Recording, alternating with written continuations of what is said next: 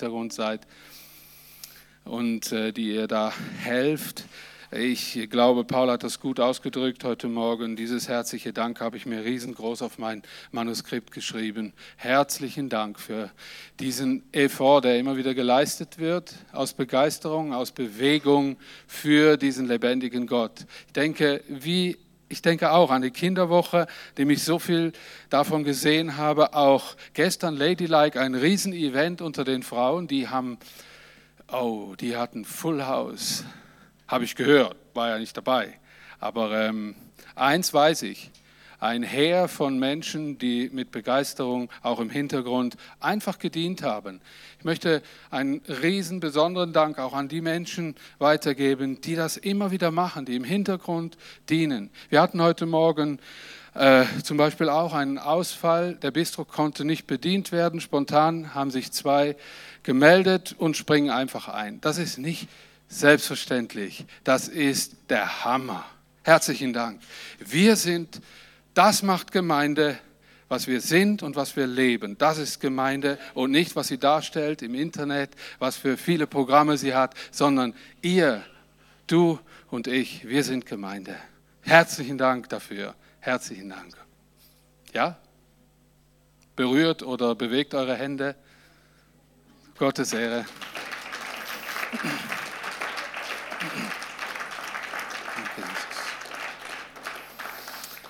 Ich glaube, dass Gott in dieser Zeit ganz, ganz viel bewegen möchte. Er möchte nicht viel Lärm machen, sondern er möchte seine Kraft, seine tatsächliche Kraft offenbaren, damit die Menschen überführt werden von seiner Kraft, von seiner Genialität weil Gott ist da. Und ich habe heute Morgen eigentlich eine sehr ernste Botschaft für uns. Und die hat mir Jona, die Geschichte Jonas, in den Mund gelegt, natürlich. Wir gehen heute weiter mit Jona, Kapitel 10.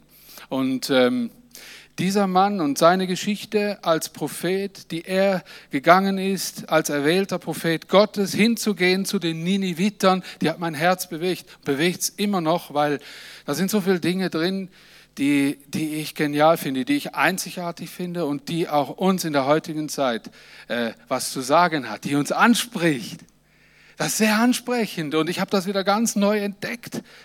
Äh, geweckt wurde diese Geschichte eigentlich schon als kleines Kind, habe ich die schon gehört in der, in der Kinderstunde und immer diesen großen Fisch und das Unmögliche in dieser Geschichte und alles. Aber ich habe mehr darüber und tiefer darüber nachgegraben, was Gott sagen will damit, was Gott in der heutigen Zeit sagen will damit und habe gemerkt, das ist brandaktuell. Das könnte auch heute, heute gewesen sein. Und ich möchte euch wie daran erinnern, der Teil 9, wir sind schon heute beim Teil 10 und es gibt dann nochmal zwei Teile. Äh, Im Januar, Februar äh, 24 habe ich das geplant.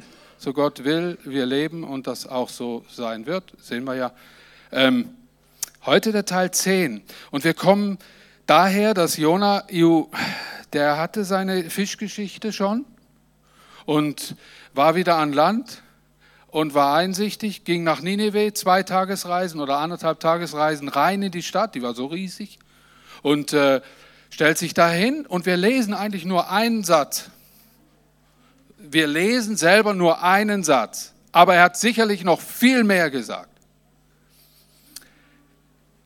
Das ist in Kapitel 3, Vers 4. Noch 40 Tage und Nineveh ist ein Trümmerhaufen. Das war alles. Das war der eine Satz. Noch 40 Tage und Nineveh ist ein Trümmerhaufen.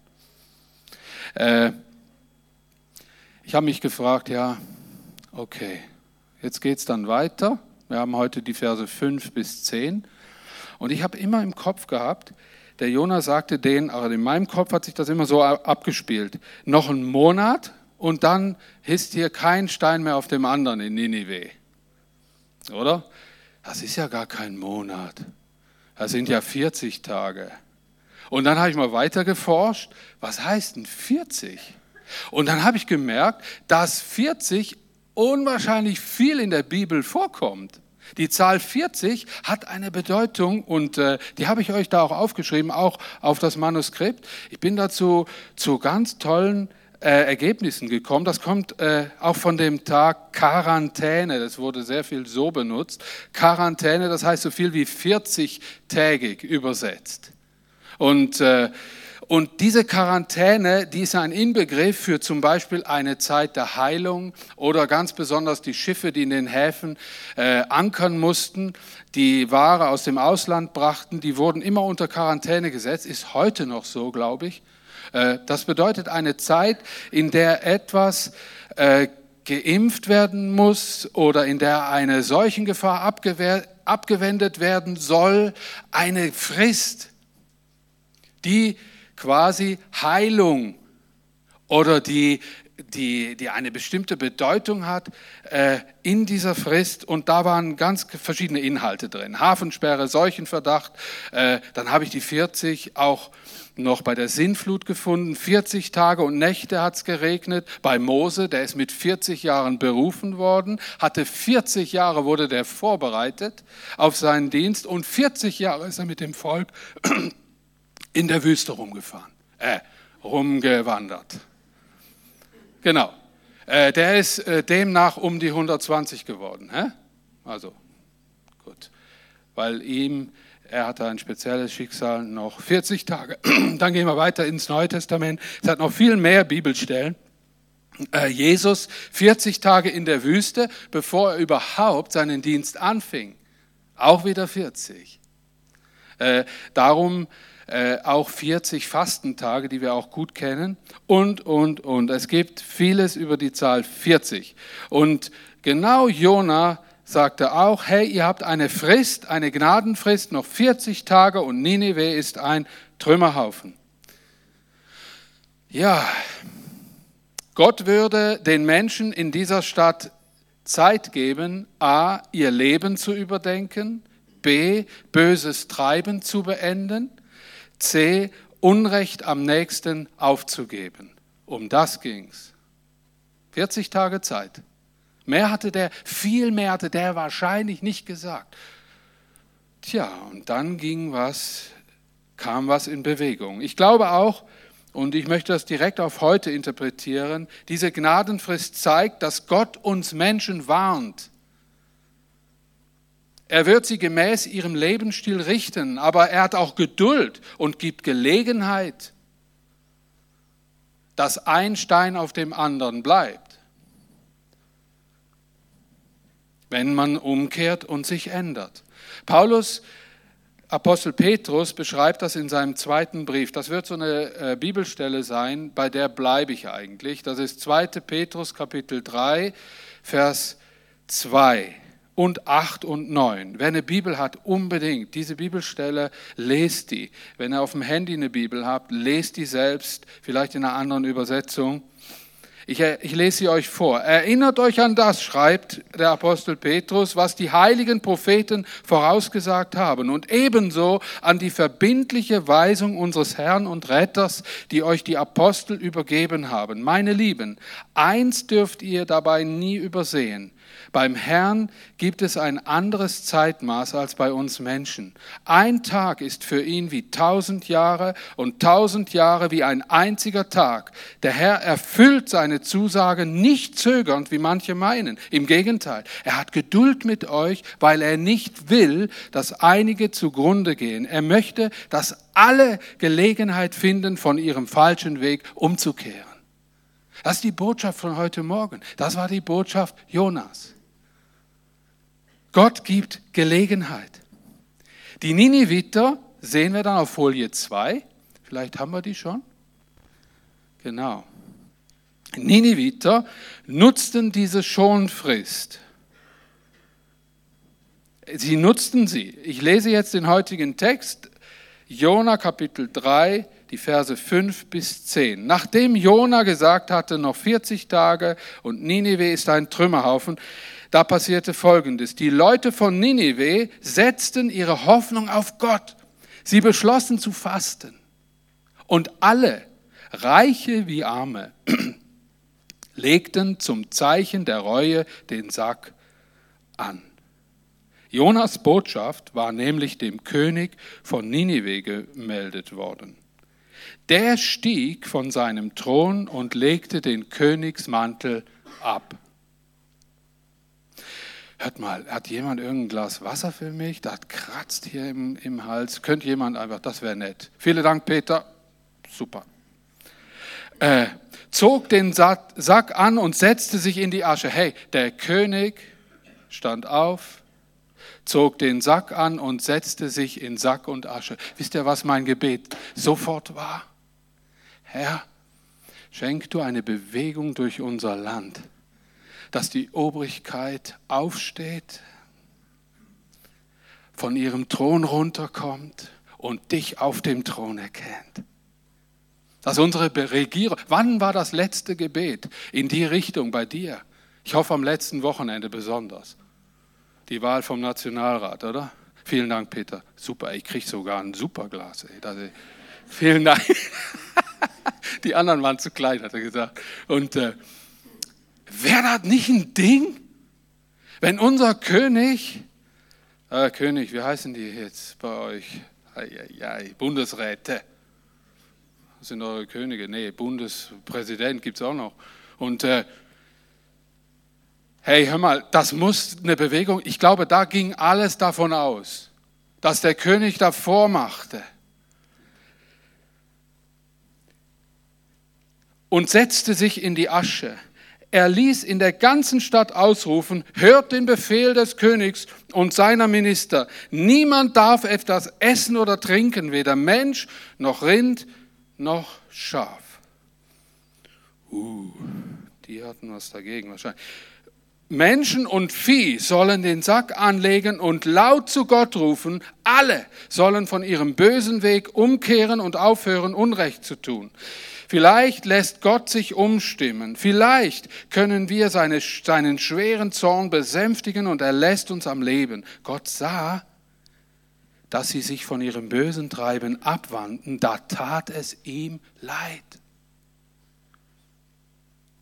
sie zu vernichten und er führte keine Drohung aus.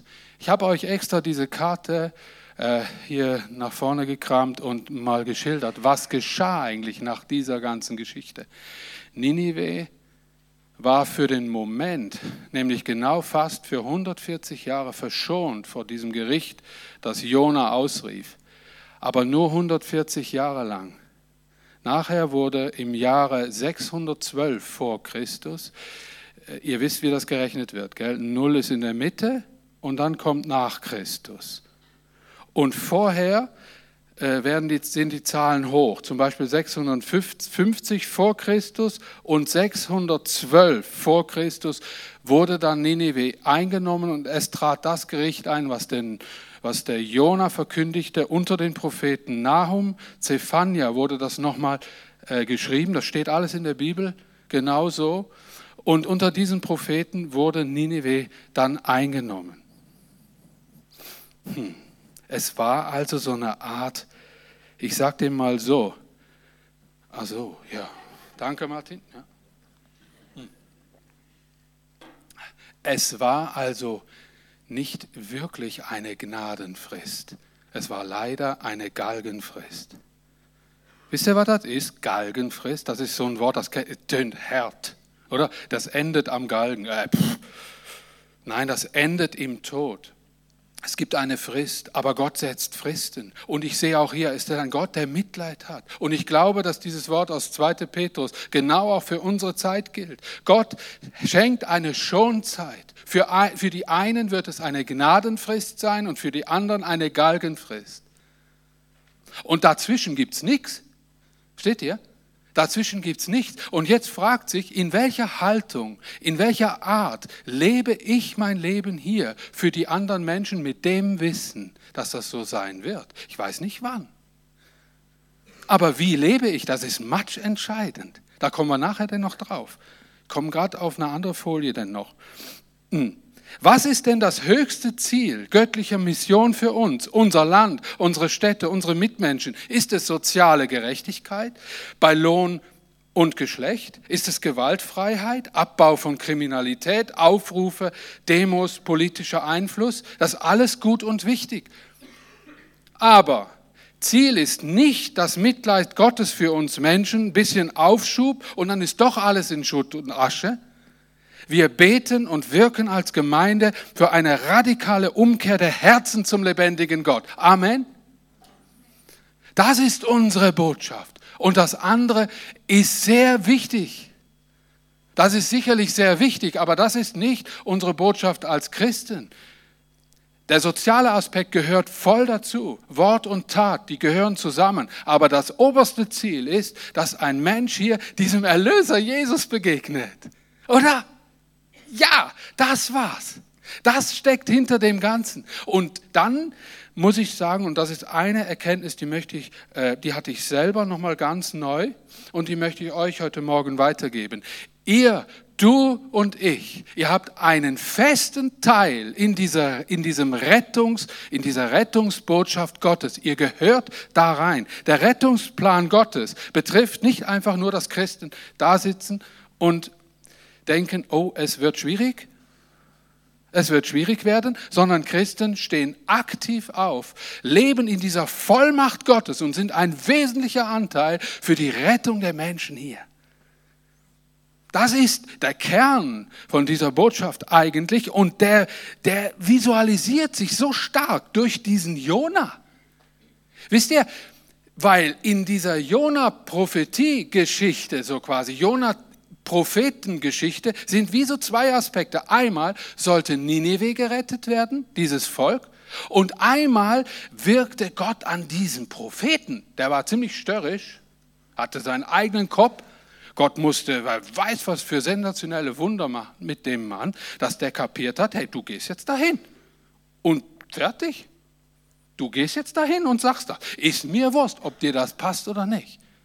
Jona, du gehst dahin. Und die letzten zwei Predigten, die widmen sich dann dieser Arbeit, die Gott am Herzen von Jona tat. Als er so fast schon mit Verzweiflung wartete, dass endlich die Stadt in Schutt und Asche fiel. Und es passierte nichts. Es gibt noch ein paar, zwei interessante Predigten zu dem Thema. Also ich habe gedacht, wow, ist der, das ein schwieriger Fall. Jetzt, worauf, worauf ich hinaus möchte, gern die nächste Folie. Wisst ihr, wie kommen wir denn zu solch einem Herzen, dass das auch will? Ein fester Bestandteil des Rettungsplans Gottes sein. Viel lieber wollen wir doch passiv da sitzen, vielleicht weil uns das alles zu kompliziert ist. Oder wir denken, das ist übermächtig, was Gott da im Sinn hat. Und was soll ich denn schon machen? Ich kleiner Mensch. Wisst ihr, was ich glaube, woran das liegt?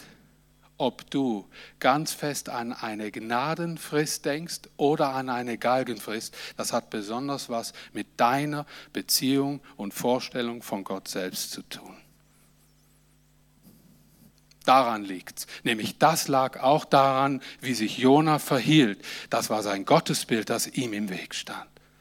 Dass er über Gott hatte. Dieser Gott, der nur eins kannte, Gericht. Wer nicht genau so tickte wie ein Israelit, der sollte doch sterben. Fertig. Gnade. Ich weiß nicht, wie Jona wirklich Gnade verstanden hat. Konnte nicht anders. Er war so geprägt. Ich habe mal uns versucht zu betrachten. Was leben wir denn für eine Gottesbeziehung? Ich habe heute Morgen in der, in der stillen Zeit, ich mache immer die, ich lese immer gern die Losungen zusammen mit meiner Frau. Da lese ich euch heute Morgen diesen Vers aus den Losungen vor. Da stand Römer 8, Vers 15. Ihr habt nicht einen Geist der Knechtschaft empfangen, dass ihr euch abermals fürchten müsstet, sondern ich, ihr habt einen Geist der Kindschaft empfangen, durch den wir rufen, aber lieber Vater. Welche Beziehung wollt ihr zu diesem lebendigen Gott? Diese Beziehung, wo sagt, aber lieber Vater, oder die ganze Zeit Schiss in der Hose. Uh, es wird schwierig. Und macht Gott jetzt was? Und was hat das jetzt alles zu bedeuten? Uh, ich begabt? Uh, ja.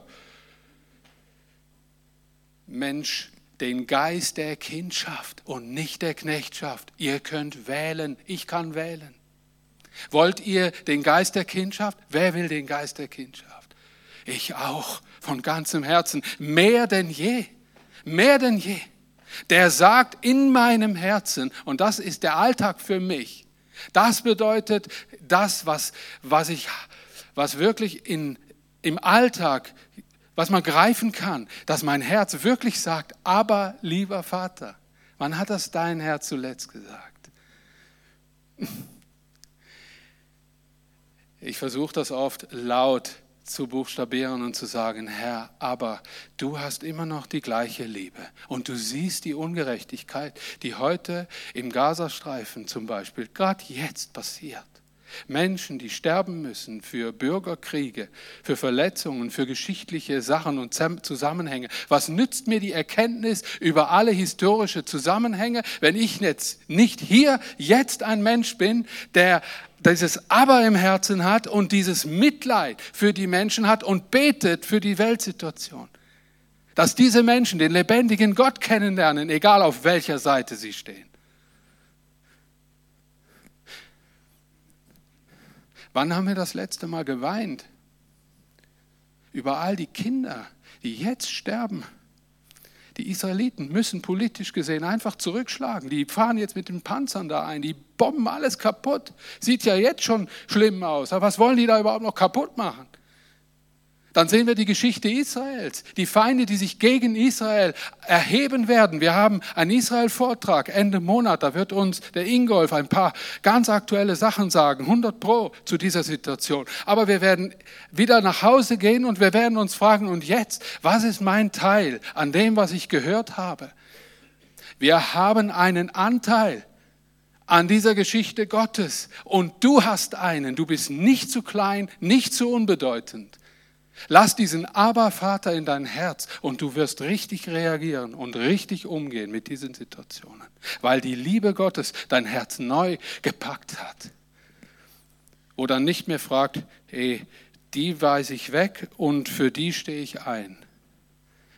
Was muss Gott für ein Herz gehabt haben für die Nineviter, die nichts anderes kannten, als all das zu machen, was wirklich die Gräueltaten aller Gräueltaten noch übertraf. Das wird verzählt von dem Volk der Nineviter. Was für eine mächtige Bewegung in dem Herzen eines Königs, von heute auf morgen zu sagen, jetzt ist fertig damit. Ich wünsche mir, dass eine Kraft durch unsere Regierung geht, durch unsere Bundesregierung und die Herzen dieser Menschen erfasst. Glaubst du das wirklich? Ich muss mich richtig anstrengen, das zu glauben. Und wisst ihr, was die Anstrengung in Glaube verwandelt ist? Dieses Aber Vater, du kannst alles. Und ich kann mir eh nicht vorstellen, wie, aber das soll mein Gebet sein.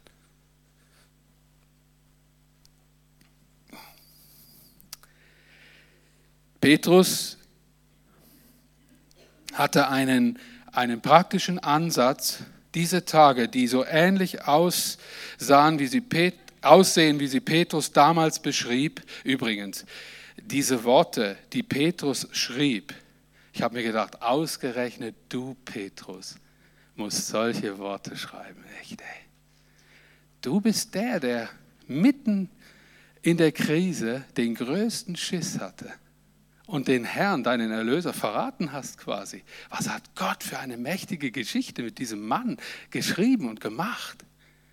Dass er solche Worte schreibt, eher als ein eher reiferer Mann, der nachher auch einen Tod, einen Märtyrertod für seinen Glauben, für seinen Herrn starb. Der schrieb Folgendes in seinem zweiten Brief in Kapitel 3, dann die nächsten Verse 10 bis 12. Der schreibt Folgendes, doch der Tag des Herrn kommt unvorhergesehen wie ein Dieb. Dann wird der Himmel unter tosendem Lärm vergehen die Himmelskörper verglühen im Feuer. Gern nächste Folie. Und die Erde und alles, was auf ihr ist, wird zerschmelzen. Das sah Petrus. wenn ihr bedenkt, dass alles auf diese Weise vergehen wird, was für ein Ansporn muss es doch für euch sein, ein heiliges Leben zu führen, das Gott gefällt. Lebt in der Erwartung des großen Tages, den Gott heraufführen wird. Tut das eure dazu, dass er bald kommen kann. Der Herr wird dann, der Himmel, Entschuldigung, wird dann in Flammen vergehen und die Himmelskörper werden zerschmelzen. Aber Gott hat uns einen neuen Himmel, eine neue Erde versprochen. Dort wird es kein Unrecht mehr geben, weil Gottes Wille regiert. Auf diese neue Welt warten wir. In diesen Worten höre ich beides, Ansporn, aber auch eine Erwartung zugleich. Und er berührt da drei Punkte für uns, für unseren Alltag, für unseren praktischen Alltag als Kinder Gottes, die uns ermutigen sollen. Ich habe jetzt natürlich hier die Apokalypse vor Augen gemalt gekriegt. Das ist richtig. Aber wir wollen unseren Fokus auf dich, auf dein und mein Herz wenden und, und diese Frage beantworten. Und nu? Und jetzt? Nämlich den ersten Punkt, der unvorhergesehene Tag des Herrn der bedingt, dass wir eine permanente Beziehung mit Gott anstreben. Analyse, analysiere mal deine Aufs und Abs, Sonntag zu Sonntag, mal dein Bibellesen, mal wieder nicht, beten und mal wieder nicht, mal Jesus lieben, mal ihn vergessen, mal vergeben, mal unbarmherzig leben, mal großzügig, dann mal wieder geizig und selbstsüchtig, mal ihm vertrauen, dann mal wieder alles selber machen, mal rein, mal ausschweifend, Larifari, mal ehrlich, mal lügenbold. Entwickle Stetigkeit in deinem Glaubensleben. Entwickle Stetigkeit. In dieser Liebe, die nur das liebende Herz äh, so auch erfasst. Aber lieber Vater, Herr, ich möchte mich und ich möchte ganz konkret mich verabschieden von diesen Auf und Abs. Ich möchte an dir dranbleiben. Gib mir eine Gott gewirkte, nicht menschengewirkte Stetigkeit. Punkt zwei: Alles wird vergehen, Fragezeichen. Vergänglichkeit bedenken, so ein Sprüchesatz, ich liebe Sprüche, ihr wisst das, immer so schlaue Sprüche, er selber einen kreiert. Äh, Vergänglichkeit bedenken verhindert schlechte Bindungen. Das funktioniert, Leute. Aber ganz sicher. Es hilft enorm, vorher zu überlegen, welche Dinge der Ewigkeit dienen oder vergänglich sind. Es gibt so, einen Spruch, das Totenhemd hat keine Taschen. Das ist wohl wahr, oder? Und doch hängen wir unser Herz oft an Dinge, wo wir, mein, wo wir mit umgehen, als könnten wir die mitnehmen. Können wir nicht. Jim Elliot, der, der habe ich auch oft zitiert, weil ich finde so genial. Ich kenne den Spruch, seitdem Ernst Tanner mal einen Vortrag der Helle Mission gab und sagte, er sei im Dschungel über diesen, diesen Spruch im Busch, wo quasi eine Widmung diesem Missionar gegeben wurde. Und da stand drauf, Jim Elliot sagte einmal, der ist kein Narr, der hingibt, was er nicht behalten kann, um zu gewinnen, was er nicht verlieren kann. Der hat sein Leben gegeben für die Mission und fürs Evangelium im Busch. Der wurde dann getötet von Kannibalen. Also dieses Bedenken, Vergänglichkeit bedenken, hilft uns, uns oder schlechte Bindungen abzuschütteln. Und dann der dritte Punkt, den Petrus ansprach, Ansporn für ein heiliges Leben, Fragezeichen, weihe dein Leben bewusst Gott. Ich lese diese Verse aus Jesaja 58, 6 und 7. Da beschreibt dieser Prophet, nein, ein Fasten, wie ich es haben will, als Sprachrohr Gottes natürlich, nicht der Prophet selber, sondern Gott spricht zum Volk, sieht anders aus. Er sagt, löst die Fesseln der Gefangenen. Was hättet ihr darunter verstanden, wenn ich jetzt die Bibelstelle nicht gelesen hätte und euch einfach angespornt hätte, führt ein heiliges Leben. Diese Antwort darauf ist sehr überraschend. Die hat was mit unserem praktischen Leben zu tun. Und, und Jesaja schreibt das löst die Fesseln der Gefangenen, nehmt das drückende Joch von ihrem Hals, gebt den Misshandelten die Freiheit und macht jeder Unterdrückung ein Ende. Kann sein, dass der Jona das gepredigt hat. Das würde gut passen. Ladet die Hungernden an euren Tisch, nehmt die Obdachlosen in euer Haus auf und gebt denen, die in Lumpen herumlaufen, etwas zum Anziehen. Helft allen in eurem Volk, die Hilfe brauchen. Ansporn für ein heiliges Leben hat sehr, sehr viel damit zu tun, das, was uns geschenkt wurde von diesem lebendigen Gott, zu seiner Ehre für unvergängliche Dinge einzusetzen. Für mich gehören dann noch viele andere Sachen dazu, auch wenn es äh, manchmal unlogisch ist, ein bisschen mehr Zeit aufzuwenden für jemand, der dir unbedingt was abladen will, weil er auf diesem Weg wahrscheinlich den lebendigen Gott kennenlernen kann, weil du hattest Zeit die Welt hat keine Zeit. Es gibt x Dinge, x Dinge. Und ich lade euch jetzt für einen praktischen Teil ein zu dem Thema. Mein Herz ist natürlich bumsvoll. Ich sehe den, ich sehe den Propheten in dem, in dem Nineveh stehen. Ich sehe die Reaktion des ganzen Volkes. Es tut mir leid, dass das nur 140 Jahre gehalten hat. Ja, in unserer heutigen Zeitrechnung ist das für dich vielleicht mehr als genug. Aber hey, das reicht mir nicht. Ich möchte, dass Generationen über Generationen und über ihre Generationen der Segen Gottes weiter vermittelt wird und sich nicht der Fluch, der sich genau gleich auch weiter vermittelt, äh, breit machen kann, dass Fluchslinien gebrochen werden in unserer Zeit und nicht erst, wenn wir fertig sind mit unserem Leben. Jetzt Sachen, wo ausgesprochen worden sind über Menschen, Menschen, die von einer Katastrophe in die andere gehen, die, deren Sicht verdeckt ist für den lebendigen Gott, dass sich der Himmel aufreißt und diese Menschen Gott kennenlernen und der Segen auf ihre Kinder und ihre Kindeskinder übergeht. Amen. Amen. Das ist unsere Botschaft. Für das stehen wir ein. Und wenn wir das so wenig sehen, dann stehen wir umso mehr noch dafür ein. Jesus hat das immer geliebt, wenn jemand hartnäckig war. Er hatte, ich, ich, ich blätter mal zurück auf die Kinderwoche. Paul, gut bist nicht da runtergeflogen von dem Teil. Paul hat sich auf so ein Reck gesetzt als Zachäus im Baum. Und dann noch Tuch drüber. Jesus ist unter dem Baum stehen geblieben, hatte Zeit für diesen Zachäus. Wer weiß, was der bewirkt hat unter diesen Zöllnern. Wer weiß, steht nichts davon. Aber der war hartnäckig, der wollte diesen Jesus sehen. Es gibt heute so viele Menschen, die wollen diesen Jesus sehen. Wie werden sie ihn sehen? In dir und in mir.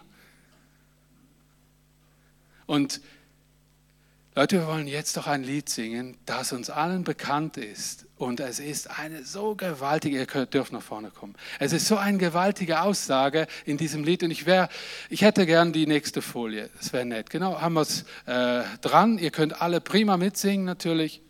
Aber was ich viel mehr möchte ist, äh, wärt ihr so freundlich und würdet Zweier, höchstens Dreier Truppen einfach machen. Aufstehen, einfach Zweier-, Dreier-Truppen machen und es geht, um, es geht um Folgendes. Ich möchte gern, dass die Gemeinde aufsteht und nicht nur singt, ich sehe ein Volk, das aufsteht, sondern dass die Gemeinde aufsteht und dass sie drei Dinge macht heute Morgen. Einmal, dass ihr betet über euren eigenen Zustand, dass ihr den mal prüft vor Gott, dass ihr euch Gott weiht, euch selber, dass ihr für eure Familien einsteht. Da gibt es so viel Land zu gewinnen. Und Gott hat einen Weg. Was es braucht, ist eine, ich habe so viel Gebetsanliegen bezüglich meiner Familie, die, da muss ich nicht äh, nachgucken, wo habe ich das nochmal aufgeschrieben. Äh, da ist ein Hunger da. Wir stehen auf und beten dafür. Und ich möchte gern, dass wir unsere Regierung äh, bebeten. Und dass sowas stattfinden kann, dass Könige, dass Könige von ihren Throne verlassen und dass sie ihre Herzen umkehren zu dem lebendigen Gott und dass es Auswirkungen hat auf Generationen und Generationen. Und wenn ihr äh, fertig seid mit Beten oder irgendwie nicht gerade so, äh, ihr findet, ich brauche Gebet, das Team ist da, sitzt da hinten, alles ist parat, ihr könnt zu unseren Geschwistern gehen. Aber bevor ihr das macht, singen wir alle gemeinsam diesen Song. Ich sehe den Herrn der Ehre, wie Feuer ist sein helles Kleid. Die Erde bebt, die Erde bebt. Und dann kommt der, der Refrain, Hosanna, Hosanna. Wisst ihr, was das heißt, Hosianna? Das ist nicht, ey, super, Hopp, St. Galle oder sowas. Wisst ihr, was das ist? Was das heißt? Herr, hilf! Das ist Palmsonntag. Oder wo sie da mit den Hosianna, als Kind dachte ich immer, das sei so eine Fanfare, so mit Jubel, Trubel, Leiterkeit. Dabei heißt das, Herr, hilf! Hosanna in der Höhe. Und dann, ich sehe ein Volk, das aufsteht, das Land mit Leidenschaft einnimmt. Ihr Glaube ist stark, so selbstlos stark. Ich sehe, es naht Erweckung. Das Suchen treibt uns ins Gebet. Das ist die Hauptsache. Die Gegenwart Jesu in deinem Herzen und hier in der Gemeinde macht die Stärke der Gemeinde Jesu aus und nichts anderes. Nichts anderes. Der Rest ist von Gott geschenkt und sind schöne Beigaben. Ist toll, dass Gott uns Ideen gibt. Wo die Gegenwart Jesu fehlt, fehlt alles. Heil mein Herz und mach es rein. Seht ihr das? Der Fokus auf dich selber und auf das Volk, das dich umgibt zu sehen Dinge, die ich bis jetzt nicht sah, zu lieben, so wie du auch mich geliebt hast. Und dann genieß das mal. Brich mein Herz, wie deines bricht. Alles, was ich habe, gebe ich hin für dich, bis ich gehe von dieser Welt in die Ewigkeit. Lass uns doch jetzt aufstehen und das singen. Die Band begleitet uns und macht schon mal so Trüppchen, so kleine. Zwei bis drei. Und dann diese drei ist einfach, oder? Ich persönlich, Familie und Regierung. Äh, ich singe lieber nicht, ihr singt und ich tue das Mikrofon weg. Gell?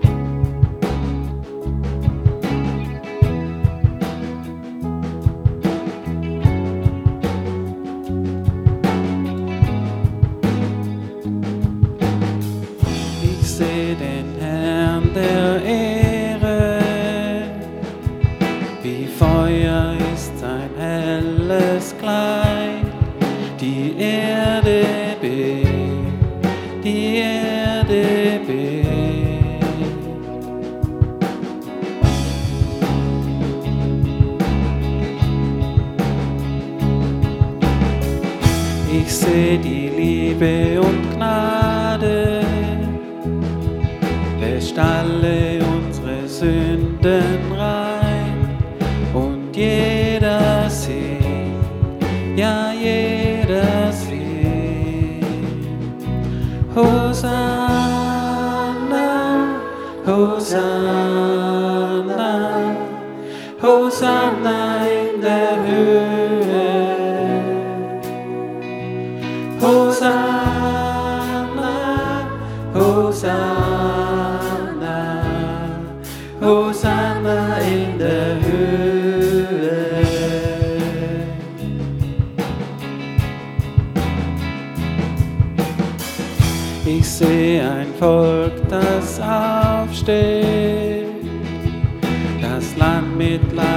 Leidenschaft einnimmt. Ihr Glaube ist stark, so selbstlos stark. Ich sehe es naht der Weckung,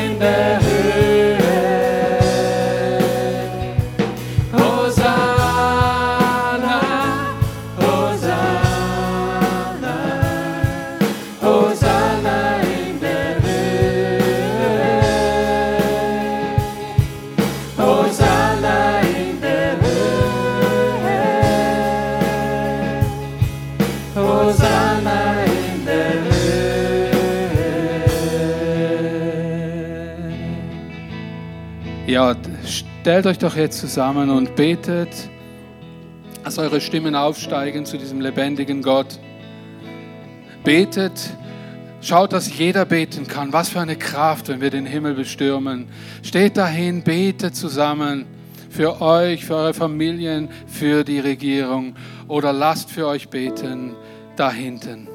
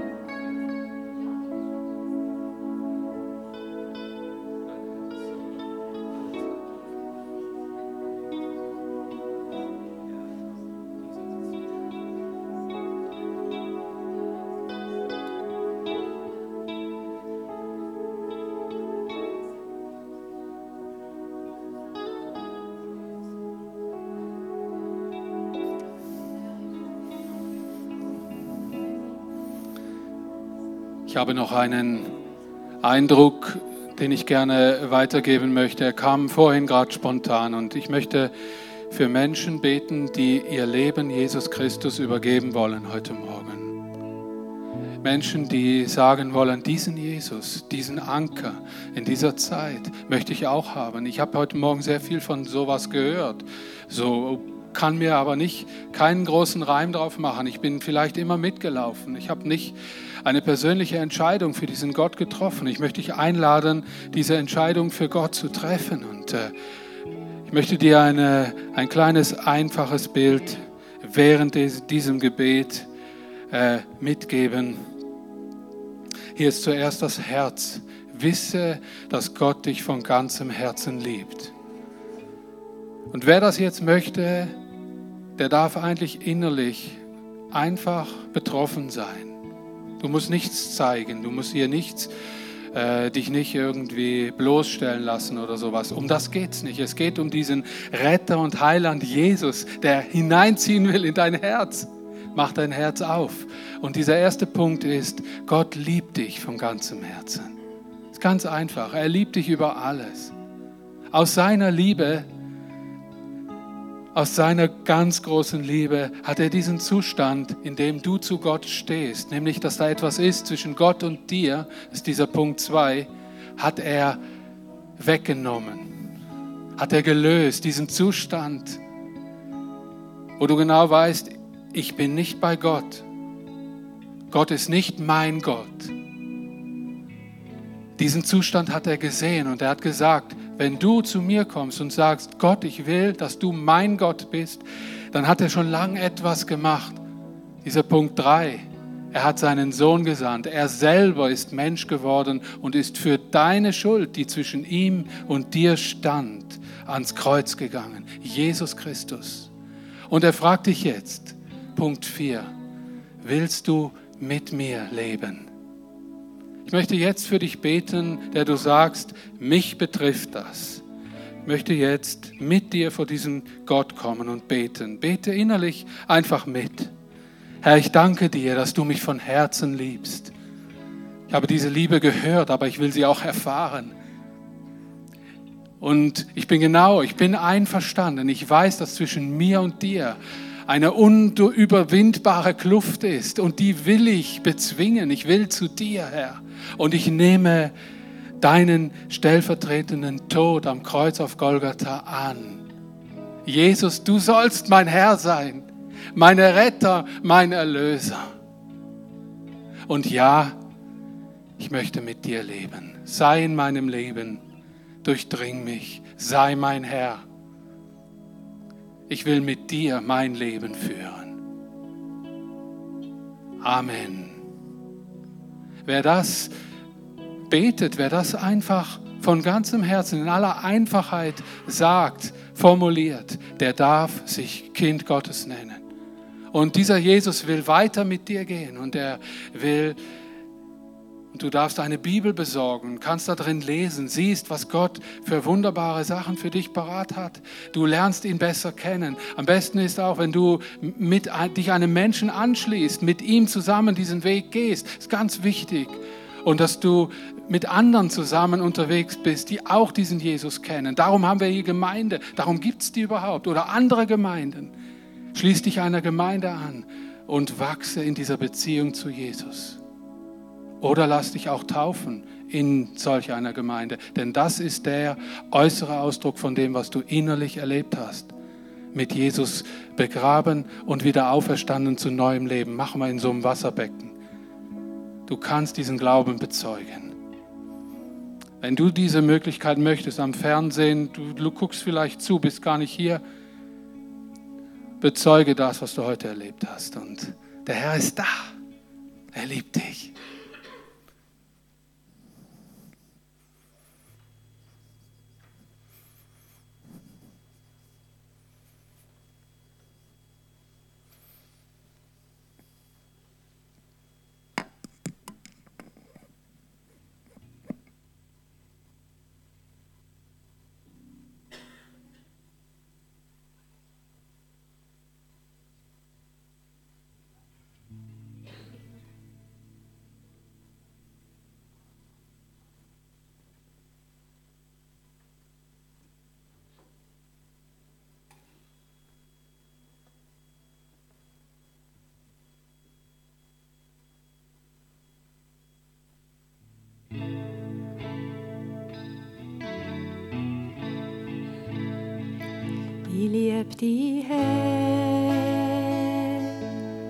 Deine Gnade lässt mich nicht fallen.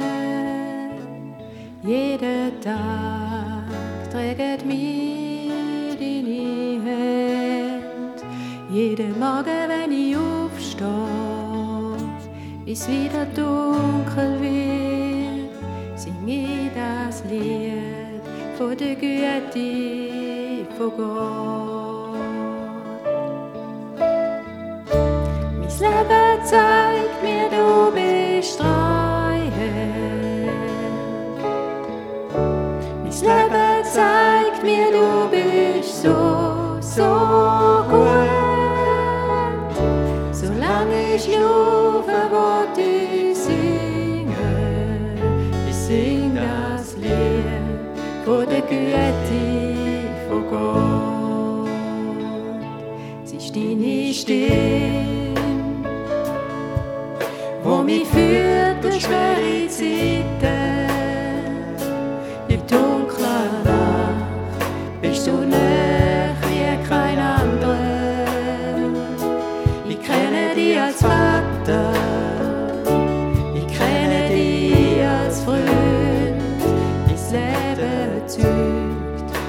Gud, de får gå. Hvis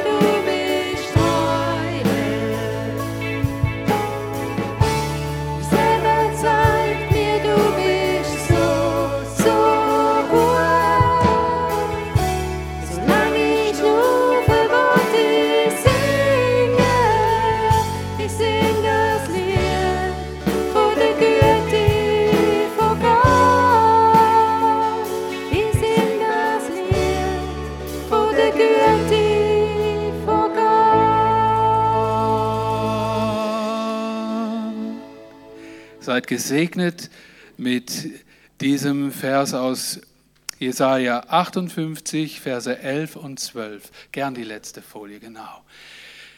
Dann wird dein Licht in der Finsternis aufgehen und dein Dunkel wird sein wie der Mittag. Und der Herr wird dich immer da führen und dich sättigen in der Dürre und dein Gebein stärken. Und du wirst sein wie ein bewässerter Garten und wie eine Wasserquelle, der es nie an Wasser fehlt. Und es soll durch dich wieder aufgebaut werden, was lange wüst gelegen hat. Und du wirst wieder aufrichten, was vor Zeiten gegründet ward. Und du sollst heißen, der die Lücken zumauert und die Wege ausbessert, dass man da wohnen könne. Was für ein Satz über dich, über dein Leben, über mein Leben. Seid von Herzen gesegnet an diesem wunderbaren Sonntag. Wir nehmen noch einen Segen mit. Der Herr segne dich. Ist ein bisschen länger gedauert heute, spielt keine Rolle. Gott ist hier. Er geht mit euch weiter. Seid von Herzen gesegnet in diesem Sinn. Ihr seid ein Teil des Rettungsplanes Gottes. Amen. Amen.